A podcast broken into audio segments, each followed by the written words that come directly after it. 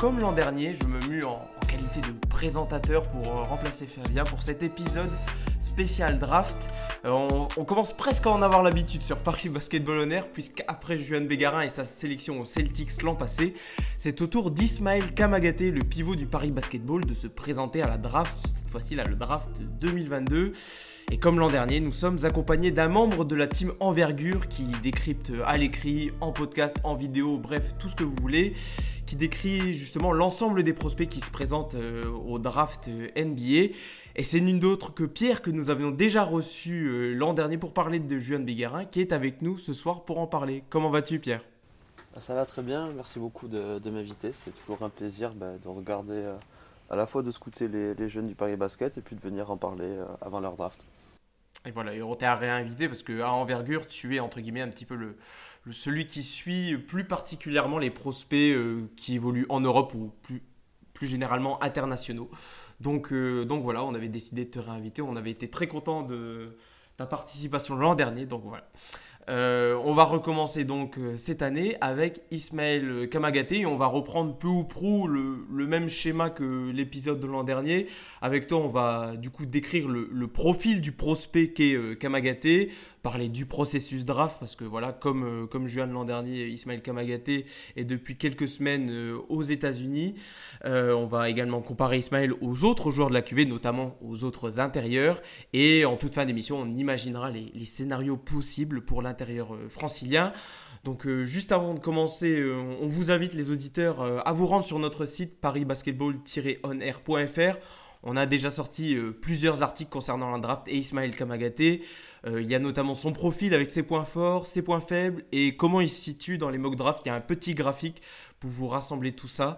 Euh, donc voilà, vous avez le temps d'une jingle pour faire cela, pour vous mettre le site, car on est parti pour l'épisode 11 de cette troisième saison de Paris Basketball On Air.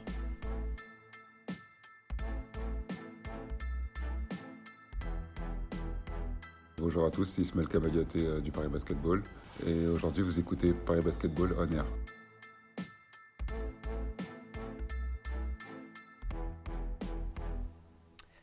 Alors pour débuter, je vais déjà présenter généralement Ismaël Kamagaté pour euh, ceux qui ne, le, connaîtraient pas. Euh, je vais me charger des généralités avant de, te laisser la parole, Pierre, pour rentrer entre guillemets dans le vif du sujet. Ismaël Kamagaté, c'est donc un pivot de 21 ans qui mesure 2 euh, mètres 11. Il a rejoint Paris en 2018, après notamment un passage chez les Espoirs d'Orléans. La première saison avec Paris, il a pu euh, évoluer également avec le pôle fédéral euh, sous le cadre d'une double licence. Mais euh, si vous avez bien suivi les dernières saisons de Paris, vous avez vu qu'il a très vite explosé pour d'abord s'insérer dans la rotation avant de devenir un élément clé du 5 majeur de Paris. Alors, cette saison en Betclic Elite, Ismaël Kamagaté, c'était 11,3 points, 6,3 rebonds et 1,6 contre de moyenne en 27 minutes. Il a été aussi élu meilleur défenseur euh, de l'année en BetClick Elite. Voilà, maintenant que les dates clés sont données, les chiffres énoncés, on va commencer avec toi, Pierre, bah, par les points forts d'Ismaël Kamagaté. Pardon. Qu'est-ce qui en fait euh, aujourd'hui un potentiel prospect de fin de premier tour lors de la prochaine draft qui aura lieu euh, dans la nuit de jeudi à vendredi? Euh, bah, ce qui va faire euh, la force principale de Ismaël, euh, je pense que quand on le regarde jouer, ça va être ça, ça peut être soit soit sa, sa, sa force de dissuasion à l'intérieur de la raquette. voilà, on voit que c'est un, un, garçon qui va faire ce qu'on attribuait à Rudy Gobert en NBA à ses débuts, qui va dissuader les, les meneurs, voire même les autres intérieurs de venir euh, dans la raquette, qui va faire changer des, directions au shoot, mais qui va aussi bloquer. Hein. On, le, on, le, voit quand, quand, il a fait sa sortie à Rouen avec 9, euh, 9 euh, contre, donc c'est le record, le record sur la saison, c'est sûr, et je crois aussi en LNB. Et donc là, c'est plutôt quelqu'un qui, qui, va vider la raquette défensivement, plutôt par, par sa présence. Mais ça peut aussi être quelqu'un qui resserre les défenses autour de lui en tout cas en, Europe, en LNB, euh, avec, euh, en fait, c'est ce qu'on appelle un attrapeur, un, joueur plus dans la une, menace verticale. Voilà, c'est quelqu'un qui peut attraper des lobes, des, des alley et qui va aller finir ben, souvent avec un haut pourcentage de réussite sous le cercle ou dans les airs. Est-ce que déjà pour parler du premier point, la en ce qui concerne la, protection du cercle, sans forcément le, comparer aux, autres intérieurs de la draft, est-ce que tu le trouves déjà élite dans ce domaine? Parce que de ce que j'ai pu lire de certains euh, scouting reports, c'était pas forcément le cas. Alors nous, forcément, on a un regard un petit peu biaisé, on suit Paris toute l'année, on, le trouve élite dans ce domaine, mais est-ce que toi, euh, aussi, tu le considères élite ou pas? Euh, En fait, ça dépend à quel niveau on, va, se placer en tant qu'observateur. je pense que si on se met au, niveau de, la, France, du championnat de France, qui est quand même un, au, moins dans le top 6 voire 5 des, des championnats européens, oui, c'est clairement euh, un joueur qui, est élite. Euh, J'irai pas jusqu'à dire dans le contre, euh, parce qu'il y a quand même quelques défauts, notamment sur du timing et sur, euh, sur des contres illégaux sur, sur ce que j'ai vu. Il y a plusieurs fois où il va il, sait qu'il peut, il peut enlever n'importe quel ballon qui, qui, est sur, sur la planche et ça peut, euh, ça peut arriver que voilà, les prennent avec le mauvais timing, donc ça, ça fasse euh, un, panier accordé euh, parce que ça vient de toucher la, glace ou parce qu'il est sur l'arceau, sur l'arceau, il enlève en dessous, par l'intérieur. Et après, si on se place au niveau NCA, il faut voir la comparaison des, des, gabarits en fait de, de ceux qu'on appelle des, des, vrais, des défenseurs de cercle, des gros protecteurs de cercle qui, qui vont aller tout contrer. Euh, quand on voit euh, Kessler euh, Edwards de, de Bourdieu, par exemple, qui est celui vraiment qui, qui, que, que, chez Envergure on, considère comme un gros, un, gros, un, gros défenseur de cercle.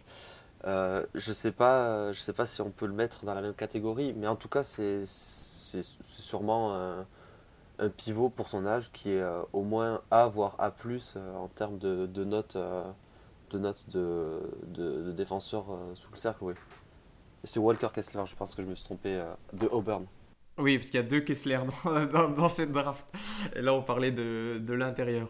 Euh, alors, ok, la protection de cercle. Et comment tu juges ces autres qualités défensives? On demande de plus en plus aux, pivots en Europe, mais aussi en NBA, euh, de savoir défendre euh, ben, sur les extérieurs. Comment tu le trouves à ce niveau-là? Euh, Nous, on a trouvé en tout cas une, évolution sur ces trois ans à Paris, un joueur qui est capable de, de, plus en plus bouger ses pieds et qui, quand il se retrouve sur un switch, quand il se retrouve face à un meneur, par exemple, à la suite d'un pick and roll, on le trouvait pas ridicule. Après, ne pas être ridicule en LNB ne veut pas dire que forcément qu'il sera capable de, le reproduire en NBA.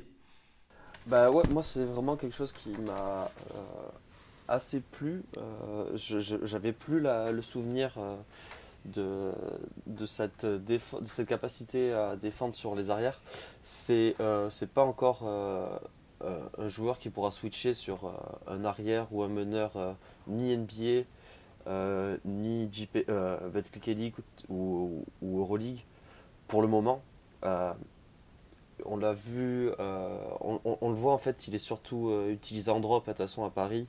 Tu me dis si, si je me trompe, mais je, crois que Coach Pratt a, préféré l'utiliser en drop. Oui, oui. Ouais, voilà. Et sur, les, quelques séquences où on l'a vu switcher, euh, moi, ce qui, m'intéresse, c'est vraiment sa, latéralité. Euh, les déplacements latéraux sont, assez bas. Il se fait pas trop, euh, déséquilibré par les meneurs. Par contre, il a parfois tendance à rester un petit peu trop, trop loin derrière la ligne à 3 points. Quand il défend sur un shooter, ça lui a joué des tours contre une de, de Limoges mais euh, aussi contre, contre des arrières, contre, euh, contre, euh, contre où voilà, lui il attend, il, il, est, en drop, il reprend l'attaquant, le, l'attaquant mais il reste un peu trop loin, il reste à une, à une longueur de bras, et souvent c'est pour des, pour des bons shooters comme eux, c'est bah, presque le panier ouvert. Ok, très bien. on peut peut-être passer sur ces points forts sur, du côté, de l'autre côté du parquet. Euh, tu l'as déjà euh, un petit peu mentionné, c'est notamment bah, le, il y a le spacing vertical qu'offre Ismaël Kamagaté avec sa taille, son envergure, euh, son, euh, également ses qualités athlétiques qui lui permettent de monter assez haut au, cercle. Euh, on l'a vu faire très bien fonctionner en termes d'efficacité dans la raquette. Nous, on sait qu'il, notamment aux échauffements du Paris Basketball, qu'il est capable de plus. Euh, éventuellement d'avoir peut-être un, tir à mi-distance à, l'avenir, mais, euh, mais peut-être qu'en tout cas, à ses débuts en NBA, ce qui va faire, euh, entre guillemets, son, son pain, ça va être bah, cette efficacité à l'intérieur. On aime beaucoup avoir des spécialistes de la Grande Ligue. on peut dire que Ismaël Kamagaté, c'est en tout cas un spécialiste pour la finition intérieure. ouais, clairement, ce sera un, ce sera un joueur de, de fin de chaîne. Euh, D'ailleurs, il y a Alan qui vient de sortir un scouting report sur Ismaël sur le site d'envergure, donc euh, je vous invite à aller, à aller le lire euh, après l'émission. Mais euh, oui, c'est sûr, pour le moment, c'est pas un joueur qui va créer pour lui-même, même si moi je vois plus que son shoot, ce que je remarque, c'est plutôt sa capacité à poser le ballon au sol, qui, il me semble, a, augmenté depuis euh, au, moins le début de la saison. Enfin, c'est quand même flagrant euh, sur certaines séquences. Euh, où on le voit notamment sur Monte Younas contre Monaco, poser le ballon au sol, faire un, ou deux dribbles et le déséquilibrer. Il n'y avait pas forcément la finition, mais je trouve que c'est assez encourageant pour un joueur qui était jusqu'à jusqu'à l'année dernière quand on avait reçu JC Pratt sur envergure qui, disait que c'était surtout un finisseur au cercle qui, qui, voilà, qui devait finir euh, post-up. Mais euh, moi, je vois une, une, panoplie offensive qui est en train de, de s'étoffer. Ouais. Bah, je pense que ce qui peut plaire aussi au, au scout NBA dans, dans le profil d'Ismaël Kamagaté, c'est, c'est vraiment sa progression depuis, depuis le tout début de sa carrière. Euh, et notamment, voilà, tu, tu, le mentionnes, cette année, il, il, ose, il a osé, en tout cas, poser la balle au sol, prendre des initiatives personnelles. Et, et c'est quelque chose qui, je pense, il, était capable de, il aurait été capable de le faire déjà l'an dernier. Mais c'est un joueur qui, je dirais pas qu'il manque de confiance, mais qui, euh, qu'il faut un petit peu pousser, euh, entre, entre guillemets, pour, à faire des choses. On nous quand on était quand on voit les matchs on le comment dire on voit euh, énormément Jean-Christophe Pratt, bienvenue Kindoki, l'assistant coach, euh, pousser Ismaël à prendre des initiatives, notamment offensivement, parce que bah, je pense qu'il le voit à l'entraînement, qu'il en est capable. Et, euh, et je pense qu'avec le avec l'idée de la draft cette année, il a pris, il a pris conscience de, ses capacités. On l'a vu, que ce soit sur le tir, prendre un tout petit peu plus de mi-distance, voilà, comme tu le disais, prendre, euh, poser un petit peu plus la balle au sol, même prendre un petit peu plus d'initiative à la passe, juste sur de simples lectures.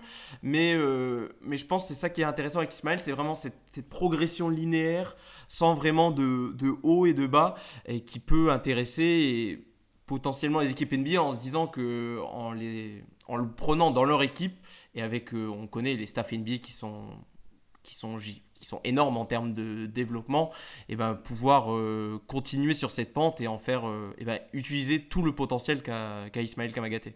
Clairement, ouais, ouais, moi c'est vraiment un point qui me, que, je trouve, que je trouve qui ressort vachement, euh, juste de la visualisation de, de, ces matchs. Et quand on l'a suivi depuis 2-3 ans, on, on, sent en fait que voilà, en fait c'est un joueur qui se construit. Euh, pour, euh, pour un, jeune, un, intérieur, 21 euh, ans, c'est vraiment pas. C'est encore très jeune, hein. même s'il il, n'était pas drafté cette année, il aurait encore des chances d'arriver dans la, dans la grande ligue plus tard. c'est clairement pas. c'est il a clairement encore un potentiel à développer. Moi, je me souviens même quand on parle de son, de son, de son dribble, il y a 3 ou 4 ans, euh, on voyait des vidéos de lui qui jouait à la Charpentier, euh, Carpentier dehors et avec, euh, avec du, un peu de handle. Donc ouais, je trouve que c'est, les coachs ont fait un excellent travail avec lui. JC Pratt en, en parlait, hein, qu'ils étaient obligés de le pousser même à prendre des shoots. donc franchement, pour un, pour un joueur, ça peut être un frein, hein, cette timidité ou cette peut-être ne pas pouvoir de ne pas vouloir se mettre trop en avant ou, euh, prendre trop de responsabilités, mais ça peut aussi être un super, un super point parce que ça, ça veut dire qu'il bah, y a encore du travail qui peut être fait et un joueur qui peut encore évoluer du tout au tout dans 2, 3, 4 ans. Bah, tu vois, il y a un an, j'aurais dit que cette timidité euh, était justement un point négatif.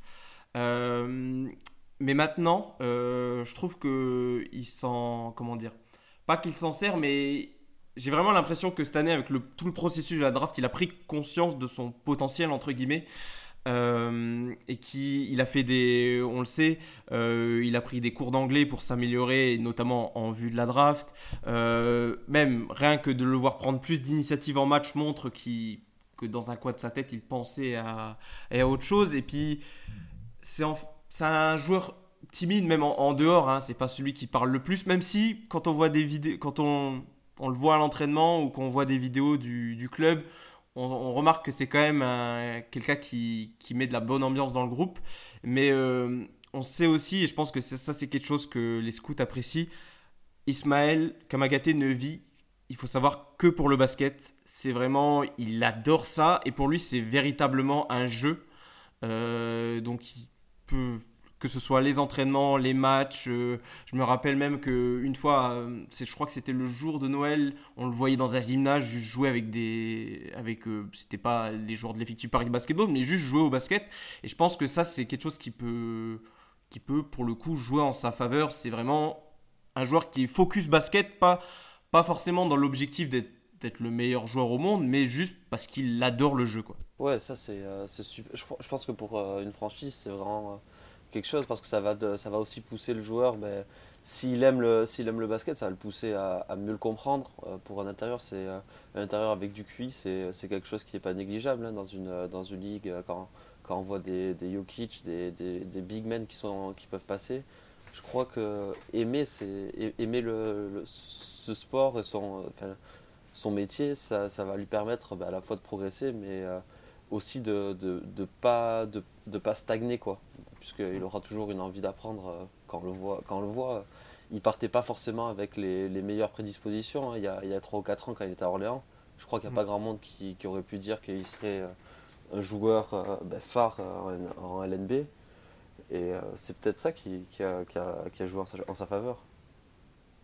Euh, si tu le veux bien, on peut passer au point faible d'Ismaël Kamagaté, à moins que tu avais encore des, des, points forts sur lui.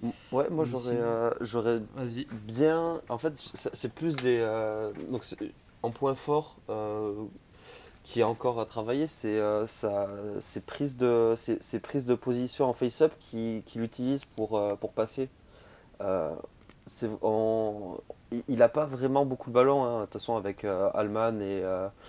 et Botwright et, Johan, euh, il n'avait pas forcément souvent le ballon en main, mais c'est pas pour autant qu'il voulait à chaque fois finir, euh, finir au cercle en postant. Il y a plusieurs bons renversements que je vois où il kick euh, à 3 points. Et il y a quelques aspects qui sont plus au niveau moteur, qui, qui, sont sa, sa, capacité à se, se resituer quand, il, quand il récupère le ballon en contre-attaque ou euh, dos au panier, euh, voilà, et à poser un dribble rapidement, se retourner, euh, localiser le, cercle et ensuite attaquer. je trouve que c'est quelque chose qui est pas mal, on en parle souvent. Savoir s'arrêter, c'est presque plus important que savoir accélérer. Et j'ai l'impression qu'il le fait assez bien pour sa taille. Ah, tu fais bien de le noter parce que justement c'est quelque chose que Jean-Christophe Pratt, l'entraîneur, mentionné cette saison, il poussait Ismaël Kamagaté à des fois, euh, quand il prenait le rebond défensif, à, pousser le ballon en attaque. Euh, et c'est là où on a pu voir voilà, qu'il était capable de, de, dribbler et de faire plus que juste euh, catcher le ballon. Et ouais, c'est vraiment une, bonne remarque. Et ça s'est vu au, au, fur et à mesure parce qu'au tout début, Surtout, je pense que surtout quand il y avait euh, Kylo Quinn, il, il, était plus, euh, il était plus le, ce joueur qui allait rester à l'intérieur. Mm. Et c'était euh, O'Quinn qui allait prendre euh, le, le, rôle de, de, grand qui pouvait un peu remonter après le rebond. Mais sur les derniers matchs, ouais, on, voit, on, on le voit hein, parfois prendre un rebond défensif jusqu'aux trois quarts de, de, de, du camp adverse, remonter et après faire la passe au, au meneur. Et franchement, je trouve que c'est c'est vraiment un, bon point, un point peut-être qu'il va pouvoir même bosser en NBA, voire en, Summer League. Ça, peut être pas mal. Quand on sait que ça court beaucoup, en plus, en plus qu'en tout cas qu'en LNB, ça peut, ça peut effectivement lui servir. passons au point faible désormais. Par, bah, je te laisse le, choix de commencer par, par ce que tu veux. Ouais, bon, mais je, je sais que euh, dans le club, euh, voilà, il y a, y a cette envie que, que Ismaël il se mette à shooter. Euh, j'ai pas l'impression que ce soit encore que, que, le travail soit fini, voire même qu'il soit très abouti cette saison. zéro, zéro shoot tenté à 3 points, bon, on peut comprendre hein, qu'il ne jouait pas dans une équipe qui, qui, pouvait se permettre de cacher beaucoup de possessions. Euh, mais euh, seulement 65% à 3 points au lancer franc. Euh, c'est un peu dommage, surtout qu'en début de saison, il y avait une, une mécanique qui était assez jolie, avec un, bel arc de cercle, un bon fouetté. Mais j'ai eu l'impression que c'est un peu ready au, fur et à, mesure. Et des shoots qui sont pas toujours pris dans le bon timing, voire, mais ou, qui n'ont pas vraiment ben, le même arc de cercle que c'est que c'est lancé franc alors qu'on sait que, que, le coach euh, vraiment qui, prenne ses shoots, qui, se responsabilise sur ses, sur ses catch and shoot, euh, c'est peut-être ce qui peut ce qui peut faire euh, ce qui peut un peu être être un point, un, drapeau jaune pour pour certaines franchises. Pas pouvoir trop écarter le, jeu, je sais pas à quel point ça peut être un problème dans la NBA actuelle. Bah, c'est vrai que j'explique pas trop sa non-progression en lancer franc, pour le coup. Euh, après, ce qui nous donne confiance, entre guillemets, qui peut donner confiance en tout cas dans la potentialité d'un tir mi-distance, déjà on va peut-être pas s'avancer aux trois points tout de suite. Euh, c'est vraiment c'est aux entraînements, aux échauffements. Alors forcément c'est du 1 contre 0, mais ça filoche euh, sévère c'est là que c'est intéressant d'avoir votre, euh, des, gens comme vous qui, sont, qui êtes souvent, souvent auprès du, terrain. Nous, envergure aussi, on essaye de, d'avoir le plus de, de, données visuelles. Je sais que Alan et d'autres membres de l'équipe sont allés plusieurs fois voir les matchs de, de Paris, mais c'est, je pense qu'il faut, il faut plus se, se, fier à ce que vous voyez tous les jours plutôt que, que les, les flashs, euh, les, flashs euh, sur 20 euh, ou 30 minutes. Ouais, voilà, après, le souci c'est que ce qu'on voit à l'entraînement, est-ce que même. Je doute que des équipes NBA lui donnent ses tickets shoot. En tout cas, déjà, il faudra qu'il joue s'il est sélectionné le soir de la draft. Mais je doute qu'on puisse lui donner ces tickets-là. Après, ce serait peut-être bien pour lui, soit qu'il revienne en Europe, soit qu'il soit en G-League, justement, pour pouvoir montrer, euh, avoir du temps de jeu et montrer euh, encore un, petit peu plus. Euh, après, je pense que clairement, le 3 points, pour l'instant, c'est pas, vraiment pas quelque chose de, d'envisageable dans les prochaines années, je pense. Si déjà il a un shoot à mi-distance fiable, ce sera très bien. Après, la chance qu'il a, c'est que je trouve qu'il dégaine assez vite pour un intérieur. Et puis, comme tu, parlais, il a une, assez bonne mobilité de pied. Donc, ça, ça permet, je pense, de se resituer assez vite quand il reçoit le ballon pour euh, jouer en face-up. Euh, face-up qui, je pense, est, son est un point fort pour lui comparé au post-up. Où tu vas me dire ce que tu en penses, mais je, je trouve pas qu'il manque de, comment dire, de puissance ou de densité pour enfoncer son, son adversaire, mais peut-être plus de technique. À toi de me dire ce que tu en penses. Euh, ouais, ben, puissance. Euh, donc, euh, toujours en revenant à, l'entretien qu'on avait fait avec Jean-Christophe, il nous avait dit qu'il avait pris 5 cm de tour de jambe. Je crois qu'ils avaient vraiment focus l'été dernier sur, sur, sa, la, musculature d'Ismaël Kamagaté entre 2018 et, 2020, mhm. et 2022 même est vraiment totalement différente. Ah ouais, c'est devenu un homme. Hein. Mm. Mais ouais, c'est vrai que son, son jeu face-up pourrait à terme devenir ouais, euh, peut-être meilleur que, que son post-up. Où euh, ben, euh, on, a parlé avec le coach de Saint-Quentin qui nous disait qu'il avait du mal un peu à attaquer les, les joueurs, les intérieurs de Pro B qui étaient un peu plus au sol. Il y a un exemple, je pense, qui est, qui est assez marquant. Alors, je pense que c'était Lasvel euh, à Paris, euh, où il prend trois rebonds défensifs sur euh, Youssouf Afal et Gist, je pense, et où il fait trois fois son, son hook main droite avec l'épaule gauche collée complètement sur le, sur le joueur, et où il force un peu. Je sais pas si c'est si c'est un move qui, qui travaille particulièrement mais euh, voilà, je l'ai vu à plusieurs reprises euh, vraiment euh, s'entêter ou chercher ce, ce, hook et je ne l'ai pas vu souvent réussir. alors que quand il est en mismatch sur, des, sur des ailiers ou sur des arrières, une fois qu'il a collé l'épaule contre le torse de, de, de son défenseur, c'est impossible de l'arrêter. C'est souvent son dunk à une main, mm. main droite qui est, bah, qui est inarrêtable.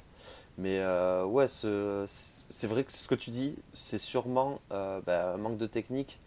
Euh, ce serait du coup bah, l'opposé complètement de, du, pivot turc qui a été drafté par Houston l'année dernière, qui lui, Alperen Şengün, qui lui compensait complètement son déficit physique par un toucher et, des appuis vraiment bah, euh, clinique euh, sous, sous, le cercle. Et tu parlais de son dunk main droite. Est-ce que le fait qu'il. Je, ne sais pas, je n'ai aucun souvenir, je crois, de voir Ismaël Kamagaté tenter un, un lay-up main gauche ou rien que partir sur son côté gauche. Est-ce que ça, c'est handicapant pour un intérieur? Euh, moi, ça m'a pas, ça m'a pas vachement marqué parce que j'ai des, j'ai des flashs de lui en fait des deux côtés du panier, mais j'ai l'impression que dès qu'il est à gauche, souvent c'est pour un c'est pour un dunk ouvert. Mm. Euh, toute façon, je sais pas s'il aura vraiment besoin, euh, vu, son explosivité, mais aussi sa longueur, sa longueur de bras. Je sais pas s'il aura beaucoup besoin d'être très bon, d'avoir un très bon toucher. Mm. C'est sûr, s'il veut devenir euh, une, troisième ou quatrième option offensive, il va falloir qu'il développe ça. Et puis de toute façon, il a que, il, il, a même pas 21 ans. Il faut, lui, il aura largement le temps de le développer.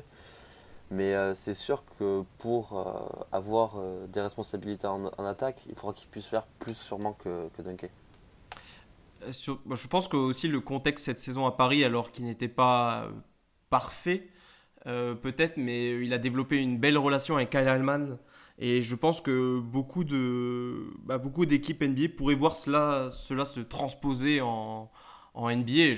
Pense que par match, il devait faire 2-3 alley hoop avec Alman ou même avec Botwright.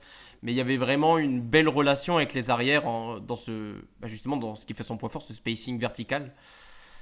Et euh, vas-y. Et pas uniquement avec les arrières, je sais, je sais pas. Alors, euh, il faut, euh, moi, je suis intéressé d'avoir ton, ton, point de vue.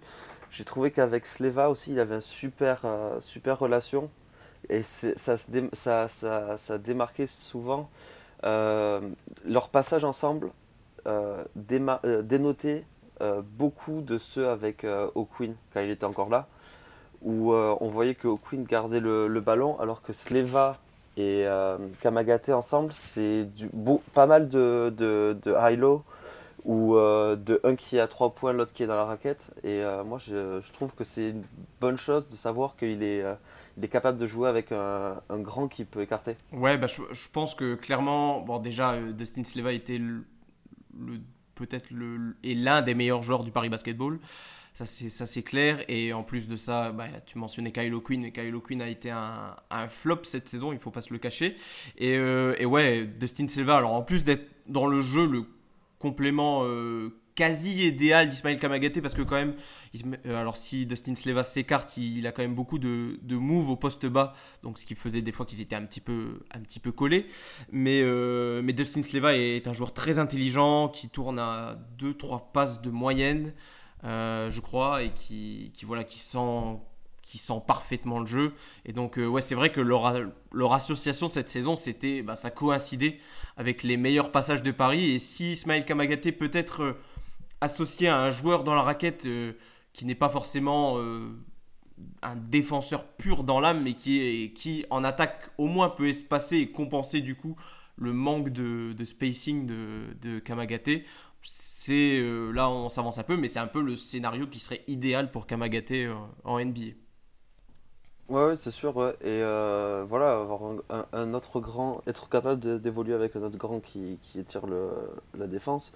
Et puis il y a aussi euh, le fait que, comme tu disais, sa relation, la relation avec les deux meneurs euh, américains, il l'a aussi cultivé sur, sur les, les écrans, je pense, qu'il leur mettait. pour, pour voir, pas, pas, autant que, que les autres personnes d'envergure, mais un peu du, du college basketball.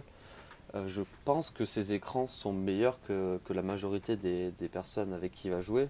En tout cas, pour, euh, pour un jeune euh, en championnat de France, c'est un des seuls qui met des écrans qui bloquent vraiment le, défenseur sans, sans être trop dans, dans, l'écran mobile.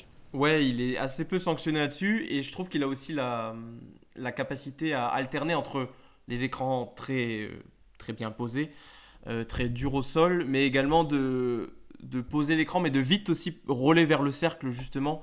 Et euh, bah, il y a des joueurs, on sait qu'ils sont un petit peu spécialistes de ça en NBA, parce qu'aussi, justement, en NCA, on pose un petit peu moins bien les écrans, entre guillemets, qu'en qu'en Europe généralement. J'ai l'impression il y a un petit peu cette un petit peu plus cette culture en tout cas. Euh, est-ce que tu as un dernier point faible à évoquer? Sinon on peut on va pouvoir enchaîner un petit peu sur sur la suite de ce podcast euh, non, je pense qu'on on, a fait le tour. Euh. On a fait le plus gros, ouais, je pense aussi. Euh, est-ce que. Alors, je voulais juste un petit peu mentionner le processus draft pour Ismaël Kamagaté. Ça fait 2-3 semaines qu'il est aux États-Unis. Alors, il n'a pas participé au, NBA Combine à Chicago, il me semble. Au contraire d'un, par exemple, d'un Hugo Besson. Je crois qu'il a fait. Le, il a, fait les mesures, peut-être. Non, justement, il n'a pas fait les mesures, mais il a fait les oppositions. Il a fait les oppositions Ok, parce qu'on n'avait pas vu de vidéo alors. Je suis euh, pas sûr, mais je sais qu'il n'a pas fait les mesures, c'est sûr, mais je crois qu'il est arrivé juste après. Ok. Euh, et alors, plus, pour continuer dans ce processus draft, je me... là c'est une question pour toi qui connais un petit peu plus ce, processus justement. Est-ce que les, les, workouts comme ça, alors il en a effectué, je crois, à ce jour un peu moins d'une dizaine, peut-être plus ceux qu'on ne qu'on ne connaît pas, alors que il y a les workouts privés pour les, joueurs qui sont entre guillemets l'autre épique, euh, et puis il y a les workouts un peu plus collectifs. Euh, pour les autres, est-ce que pour un joueur qui est, on l'a dit, qui est cantonné à un rôle très simple sur le terrain et qui, mais qui, on l'a vu, est capable de potentiellement plus aux échauffements, aux entraînements, est-ce que les workouts pour un joueur comme lui, euh, ça peut le servir dans le processus draft et le faire potentiellement grimper quelques places? Euh, je m'y connais assez peu en, dans tout ce qui est le processus pré-draft euh, propre aux franchises, mais je pense que c'est peut-être l'occasion de se comparer euh, quand on est européen avec, bah, avec, les avec les joueurs qui ont évolué en NCA et donc qui n'ont pas évolué dans le même contexte que, que soi, où ils jouaient contre des, des, des joueurs de leur âge je sais pas si ça peut vraiment, si le workout en lui-même euh, peut, peut, faire la différence euh, dans la plupart des, des, franchises. Il n'y a que celui de, de Miami, euh, dont peut-être tu as entendu parler, où c'est un workout très intensif qui permet souvent de repérer les, les joueurs avec beaucoup d'endurance, de, de, combativité.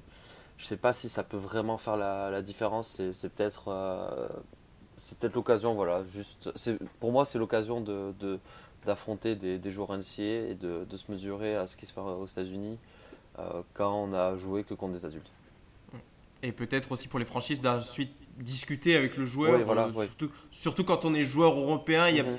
enfin, on n'a pas forcément l'occasion de, voilà, les scouts se déplacent, mais mhm. les, des fois les dirigeants de franchise euh, ne le font pas, donc ouais, voilà, c'est peut-être cette occasion. Ouais, c'est le. je pense que les workouts sont juste un prétexte à, à voir, le, à voir les, les joueurs en, en, interview, mais après il faut, faut prendre euh, ce processus d'interview et il commence à être euh, un petit peu connu par euh, bah, à la fois les prospects mais aussi les agents, je pense. Qui, on voit, les, on voit des, des, joueurs qui font exprès. Bah, je crois que la Melo Ball avait, avait un petit peu tanké ses interviews l'année dernière pour ne, pour ne pas se faire sélectionner par certaines franchises. Ou il y a deux ans plutôt, oui.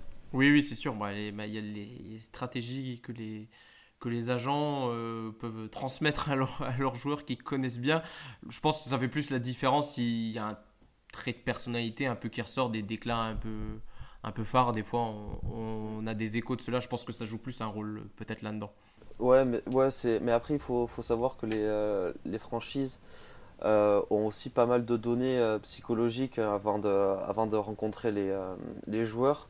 Il y, a, il y a 3 ou 4 ans, il y a Monsieur Weiss qui était venu parler sur envergure. Il, il, avait fondé une, une, entreprise qui analyse justement les, les, les critères psychologiques des joueurs à travers leurs réseaux sociaux notamment. Donc euh, bah, si vous voulez en, savoir plus, euh, je, vous passerai le, lien du podcast.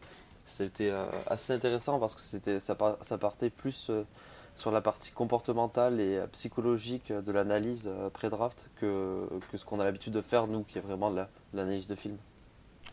Ok, très bien. Ben pour, on, va rentrer un petit peu dans la, dernière partie de notre émission. je vais te demander, toi qui suis, qui suis notamment les, prospects internationaux, alors déjà, comment, quel est un peu le, comment dire, euh, comment se dessine la QV euh, de cette draft 2022, notamment chez les intérieurs? Je crois qu'il y a, il y a deux intérieurs qui se dégagent pour le, le, haut de la draft et après pour la fin du premier tour, début du second, c'est assez stacké. Il y a pas mal de joueurs bah, qui prétendent un petit peu aux, mêmes places. ouais, ben, donc si vous voulez avoir une une, belle analyse euh, de 50 minutes. Il y a Alan et Alexandre qui ont, qui ont sorti un podcast euh, spécialement pour les, pour les intérieurs. Donc euh, ben, ce qui se démarque, c'est qu'on a le, le, top tailleur avec Chet qui, qui, qui, sera top 3 dans, dans tous les cas. et ensuite, ben, des grands qui, qui, défendent en, en drop et euh, qui vont être plus ou moins dans le même moule euh, que Ismaël. Euh, le premier dont, dont, je peux parler, c'est Williams de Duke. donc c'est une espèce de, de bestiau qui fait 2 mètres 13 si je ne me trompe pas et qui est à 2,95 en standing reach, c'est-à-dire euh, avec les bras levés, euh, il, a, il est plus qu'à 10 cm euh, de l'arceau. ensuite, ben, je vous invite à, à, parcourir les, les, différentes fiches qu'on a sur, sur envergure. ce qu'on va avoir, ça va être John Butler qui est, qui, qui est à Florida State qui va être euh, un, grand, un peu atypique, euh, qui va être euh, vraiment très fin, plus fin que Ismaël, mais qui va être un joueur qui, qui évolue plus au large, une sorte de 3D, mais de 2m15. Et après, un autre Français qui était à Michigan cette année, Moussa Diabaté, qui a évolué avec Ismaël et qui a réussi à faire un, un assez bon euh, début de, de, saison NCA euh, quand on prend compte que c'est c'était un freshman.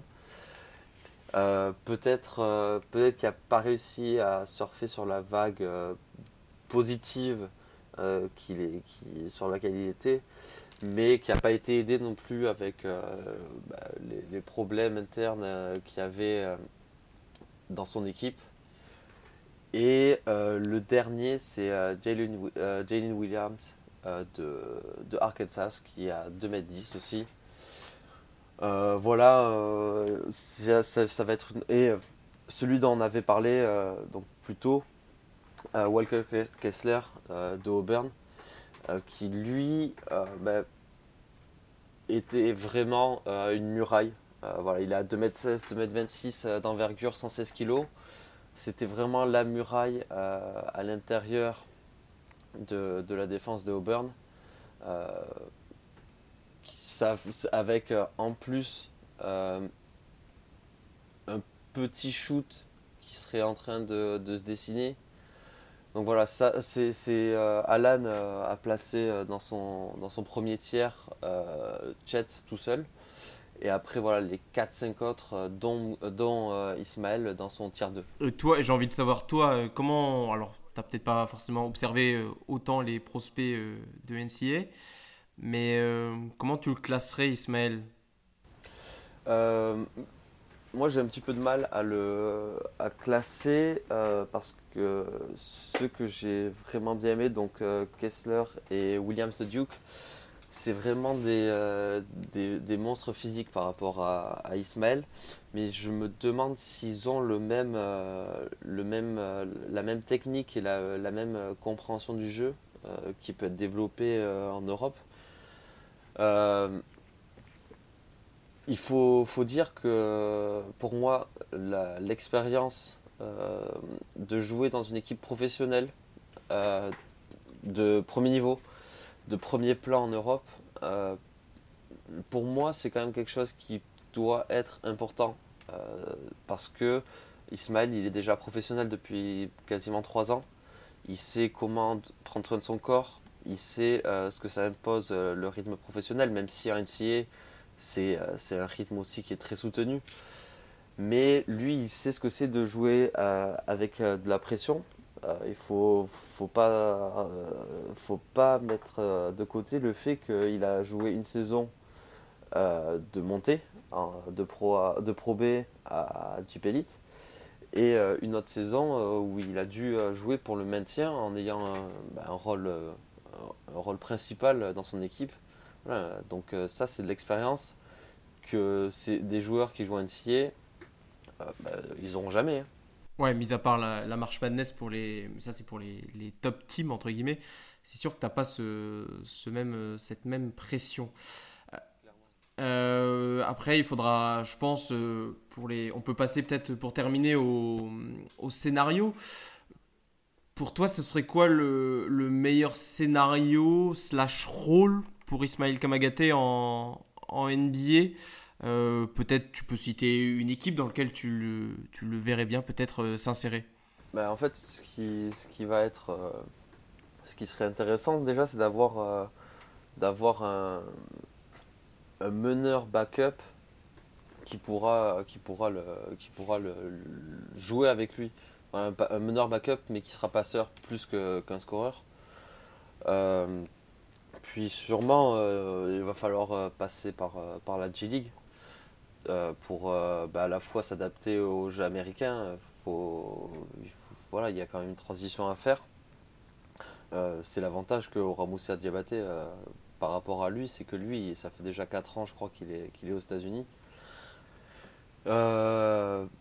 je J'aurais du mal à te dire euh, quelle équipe, euh, quelle équipe NBA pourrait, euh, pourrait lui, convenir le mieux. Voilà, c'est une équipe qui joue, qui, qui, joue plus sur du collectif et qui aurait besoin d'un deuxième ou d'un troisième intérieur qui pourra amener des minutes plus en défense qu'en attaque.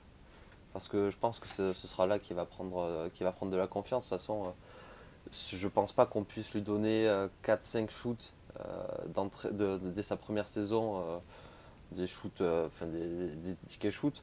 Il faudrait qu'il progresse sur, sur le côté défensif, comme l'avait fait Rudy. Voilà, on se souvient qu'il était arrivé, il était allé manger son pain noir en, en G-League, il, avait, il a pris des responsabilités en défense et au fur et à mesure, il a eu plus ou moins de ballons en attaque. Oui, de toute manière, si une équipe euh, draft Ismaël Kamagaté, c'est avant tout pour euh, ses qualités défensives que, que offensives. Euh, et puis, il y a, peut-être dans un scénario possible la possibilité d'être taché comme Johan Bégarin, qui cette année est revenu à Paris, qui va retenter sa chance lors des, de la Summer League, de la pré-saison avec les Celtics. C'est peut-être que voilà, Ismaël peut faire ça, peut rester à Paris, peut viser une équipe qui, joue l'Europe pour, euh, pour jouer davantage de matchs et être euh, davantage euh, visible. Donc voilà, c'est les, les, scénarios possibles pour, pour Ismaël Kamagaté. Et bah, si, à moins que tu aies quelque chose à ajouter, Pierre, on, on, va pouvoir conclure ce, ce, profil largement détaillé d'Ismaël Kamagaté. Ouais, mais comme tu le disais, tu vois, cette, l'annonce récente de la sélection de Paris pour l'Eurocup, je pense que ça peut être une bonne chose pour lui. Mm. Euh, ça dépend pas, ça dépend de s'il y a mouvement euh, de Victor euh, à Paris cet été, ce qui pourrait lui, qui, va clairement lui, bloquer son nombre de minutes s'il doit revenir. Mais s'il était amené à jouer en Eurocup l'année prochaine. c'est sûr que ce serait une, super, occasion pour lui de se montrer.